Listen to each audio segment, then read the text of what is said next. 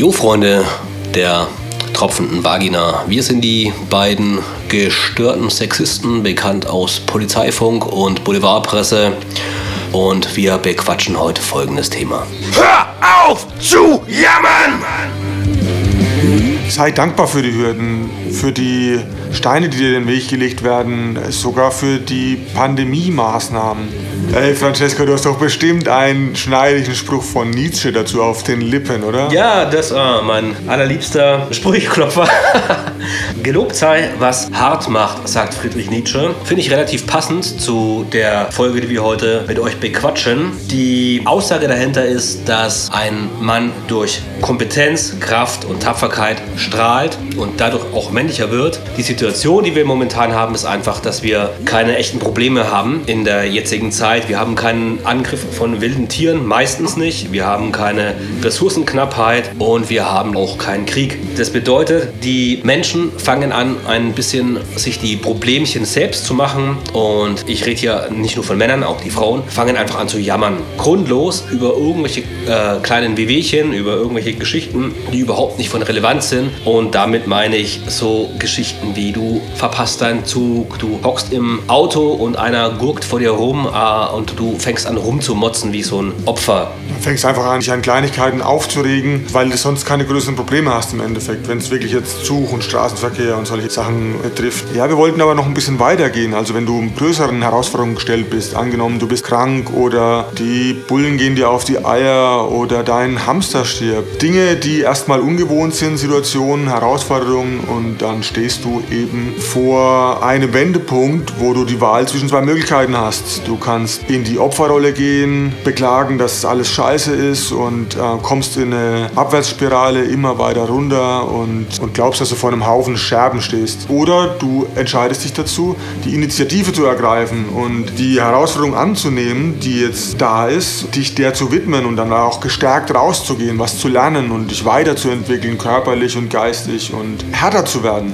Okay, was ich jetzt gerade schon mir so ein bisschen denke, ist, dass der ein oder andere sagen könnte, Mensch Jungs, die Comfort Crusher, die quatschen hier und die haben gar keine schwierigen Zeiten hinter sich. Erstens mal, mein Freund, weißt du das nicht und uns ist schon genug auf die Füße gefallen. Und zweitens hängt der Wahrheitsgehalt einer Aussage nicht davon ab, welche Person dir diese Wahrheit näher bringt. Denn es kann dir Mutter Teresa sagen, spring nicht vom Hochhaus, es tut weh. Und es kann dir auch Adolf Hitler sagen und du wirst in beiden Fällen wissen, die Sache stimmt. Also wenn du aus der ganzen Situation irgendwie heil rauskommen möchtest, bleibt dir letzten Endes nur eine Möglichkeit und zwar, du akzeptierst erstmal, dass da was ist, was zu lösen ist.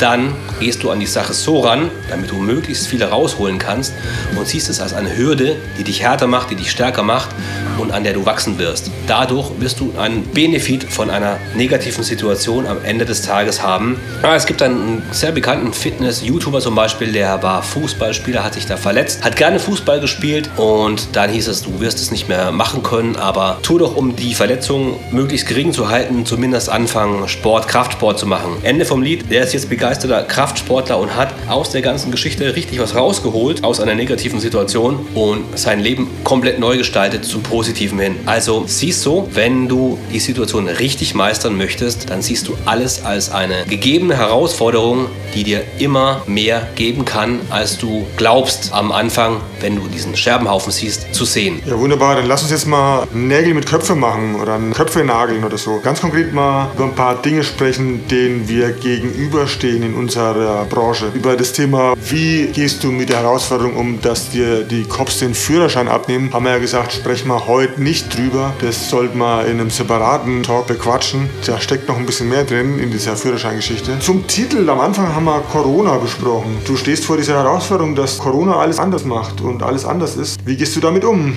Also ich würde es tatsächlich wie so ein Computerspiel sehen. Du spielst halt auf einem ziemlich hohen Level. Die Trullers tragen Masken. Du hast keine Chance mehr, ihre Mimik so gut zu erkennen. Du musst lauter sprechen, weil die Maske deinen Schall dämpft. Und du wirst dich dadurch auf andere Merkmale konzentrieren, auf andere Zeichen, die dir die Truller entgegenwirft, um zu erkennen, wie du jetzt zu handeln hast, um sie verführen zu können oder sie auf ein Date zu bringen. Irgendwann mal, eines schönen Tages, wird Corona vorbei sein und dann wirst du, der eben all diese Zeichen Zeichen neben der Mimik und der Tonalität ohne Maske lesen kann, einen großen Benefit von der ganzen Geschichte haben, weil du draußen warst, als es wirklich hardcore war, die ganze Sache zu machen. Und der Klassiker halt, ne? Du willst tolle Frauen kennenlernen und hast richtig Bock drauf und tja, es schifft und hagelt und kalter Wind haut dir um die Ohren und ja. Ja, also mein, mein geneigter Zuhörer, wenn da jetzt ein angehender Pickup-Artist, ein Verführer sagt, das ist mir zu bunt, dann bitte schalt sofort jetzt hier ab und werd nie wieder unseren Channel anhören, denn dann hast du hier wirklich nichts verloren, wenn dir das Wetter schon zu wild wird. Auch so ein super tolles Spezialthema ist, hey, ich würde mich gerne mit Pickup beschäftigen, tolle Frauen kennenlernen, aber hey, jetzt bin ich schon fast fast 40 und keine 20 mehr. So ein Kack, wie gehe ich denn damit um? Äh, ist die eine Möglichkeit eben auch zu jammern, oh scheiße, bald beiß ich ins Grab und zerfall schon und so ein Kack. Oder Du kannst die Herausforderung annehmen und daran lernen. Altersunterschied ist ein sehr spezielles Thema und Alter von Männern und Frauen. Ich glaube, da könnte man echt mal separat auch nochmal drüber quatschen. Ja, aber ein paar Sachen möchte ich dazu schon noch in der heutigen Folge ansprechen. Die Sache ist tatsächlich ein richtig krasser Limiting Belief. Bitte sag mir, wie es nochmal auf Deutsch genau heißt.